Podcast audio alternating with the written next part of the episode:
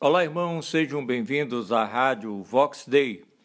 Hoje nós vamos refletir sobre fortalezas espirituais. Você deve lembrar da passagem bíblica que fala sobre o endemoniado de Gadara, lá em Marcos capítulo 5 e também Lucas capítulo 8. Um homem que era considerado um louco, que vivia nu, que andava pelos sepulcros, que nem as correntes conseguiam aprisioná-lo, era atormentado por espíritos malignos, até o dia que ele teve encontro com Jesus e foi descoberto que havia uma legião de demônios que possuíam e controlavam a vida daquele pobre homem. Jesus o libertou, ele foi restaurado em sua saúde psíquica, emocional e social ao ponto de querer se tornar um seguidor de Jesus e acompanhá-lo. Jesus pediu para ele ficar em sua cidade e testemunhar o que Deus tinha feito na vida dele. Portanto, imagine só quantas pessoas ao nosso redor podem estar vivendo numa situação semelhante sem estas qualificações exteriores ou estes sintomas visíveis de uma possessão demoníaca vidas que estão em fortalezas espirituais, pessoas cativas e opressas de Satanás. Na verdade, nem sempre os espíritos malignos estão dentro da pessoa, eles muitas vezes têm um domínio da pessoa do lado de fora. Eles controlam, manipulam, seduzem e têm realmente um governo total sobre aquela pessoa. A realidade é que, mesmo habitando em um planeta material, planeta Terra, a nossa luta é espiritual. A Bíblia diz em Efésios capítulo 6, versículo 12: Pois a nossa luta não é contra seres humanos, carne e sangue, mas contra os poderes e as autoridades deste mundo tenebroso, contra os dominadores deste mundo de trevas, contra as forças espirituais do mal nas regiões celestiais. Satanás é muito astuto e muitas vezes ele usa guarnições fortificadas, disfarçadas de instituições humanas, de empresas, organizações e até mesmo do governo. Há várias guarnições fortificadas, fortalezas espirituais que existem para resistir o evangelho do reino de Deus são bases do inimigo compostas de militantes da resistência do império das trevas. Apresentam argumentos sutis no intuito de frustrar o plano de redenção de Deus. Nós podemos identificar fortalezas demoníacas em muitos lugares neste mundo tenebroso.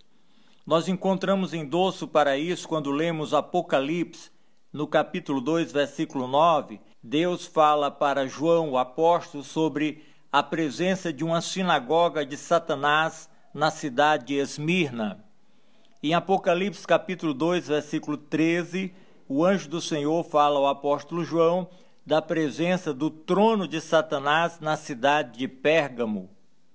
Nestas duas cidades da Ásia Menor, nos dias do apóstolo João, era possível identificar fortalezas espirituais logicamente habitadas e controladas por espíritos malignos. No entanto, nada disso deve impedir o discípulo de Cristo de combater o bom combate da fé, pregando e vivendo a verdade. Nós devemos usar as armas de Deus, atacar as fortalezas do inimigo com as armas certas, com a estratégia certa e pelo poder de Jesus Cristo, as muralhas espirituais serão derrubadas e as torres do erro, da maldade serão destruídas. O discípulo vitorioso, ele vai entrar nas ruínas e proclamar vitória sobre toda teoria falsa e toda filosofia que orgulhosamente afirmava a sua independência de Deus.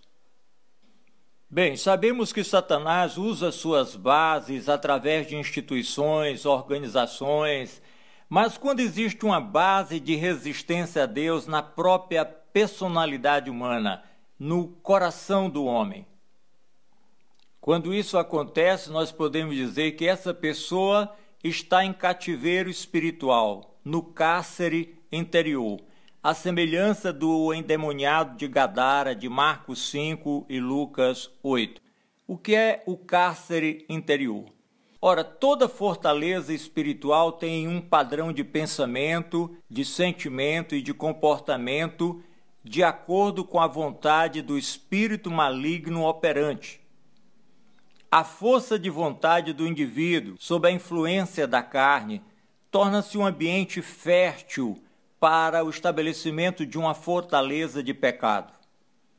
Se o indivíduo insistir em algo pecaminoso, sem demonstração de arrependimento, ele vai evidenciar que aquele lugar está propício para o estabelecimento de uma fortaleza espiritual. Esta pessoa vai viver em cativeiro espiritual. Espíritos malignos vão controlá-lo, dominá-lo, subjugá-lo, até se tornar realmente um cativo de Satanás.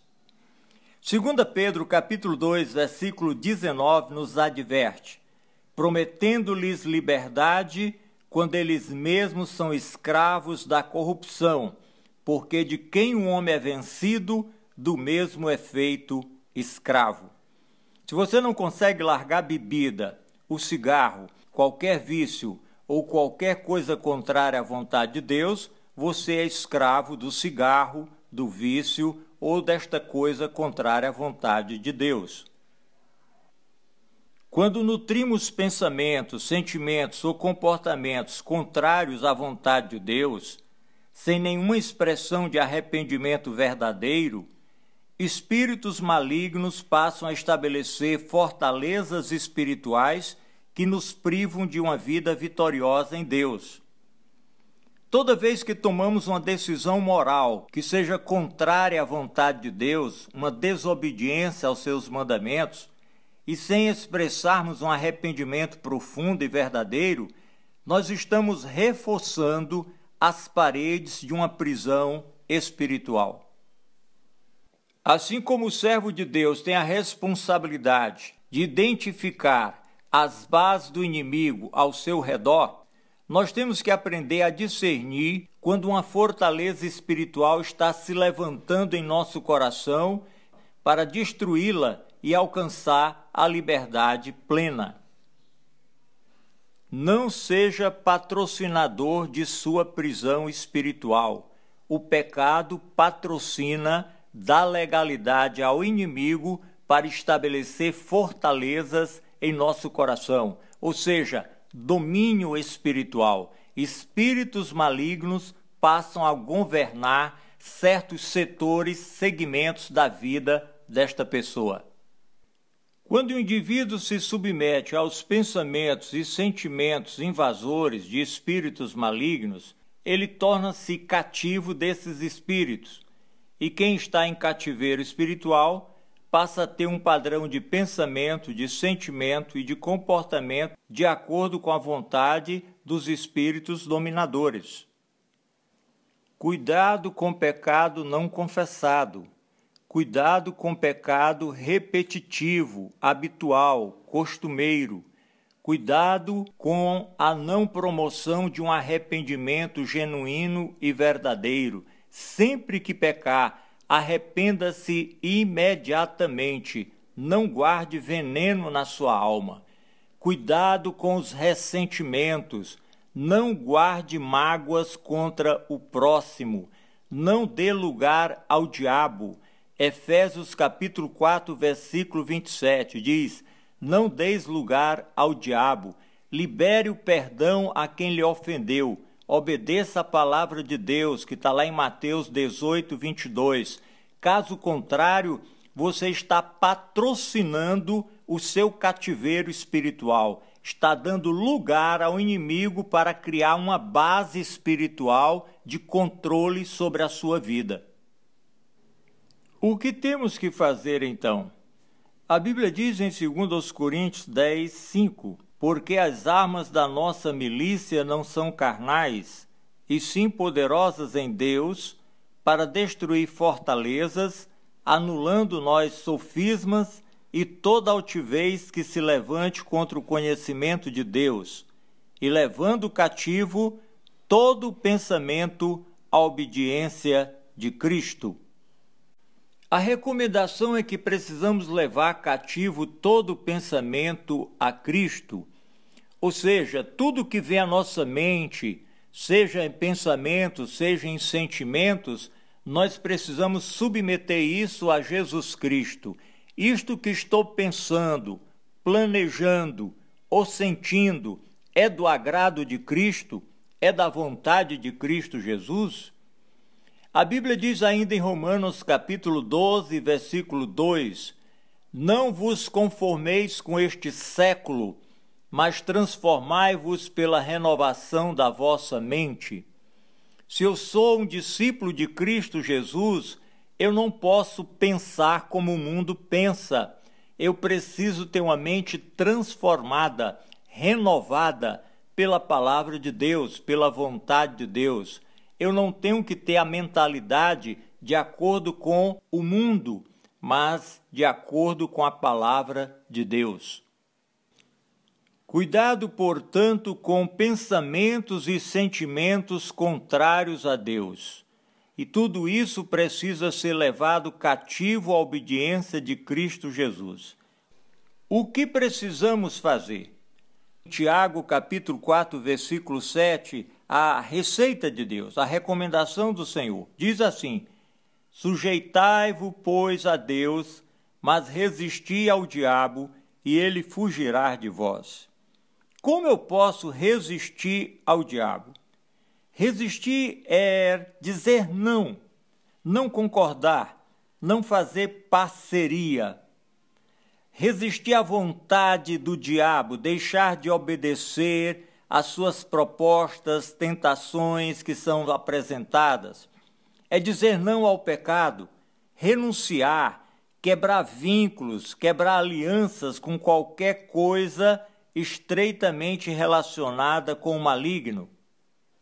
Por outro lado, render-se à vontade de Deus é obedecer ao eterno Senhor, a sua palavra, os seus mandamentos, é viver em consagração pessoal a Cristo, viver em santidade, afastando-se dia a dia do pecado para fazer a vontade de Deus. Amados irmãos, o evangelho de Jesus Cristo, ele transforma o homem de dentro para fora, da maneira de pensar e de sentir para o comportamento exterior. Essa transformação ela é exigida por Deus para que possamos experimentar a perfeita vontade de Deus. Nunca esqueça que a vontade de Deus é que o homem seja santuário do Espírito Santo, habitado pelo Espírito Santo. Mas também não esqueça que a vontade do diabo é que o homem seja santuário de espíritos malignos, moradas de demônios. A quem você se submeter, você será o santuário, você será habitado pelo Espírito de Deus ou habitado, controlado por espíritos malignos. Só Jesus Cristo pode retirar definitivamente qualquer sujeira no interior do homem. Só Jesus Cristo pode libertar do cativeiro de Satanás. Só Jesus Cristo pode estabelecer novos registros de amor no nosso coração através do seu poder libertador de grande misericórdia.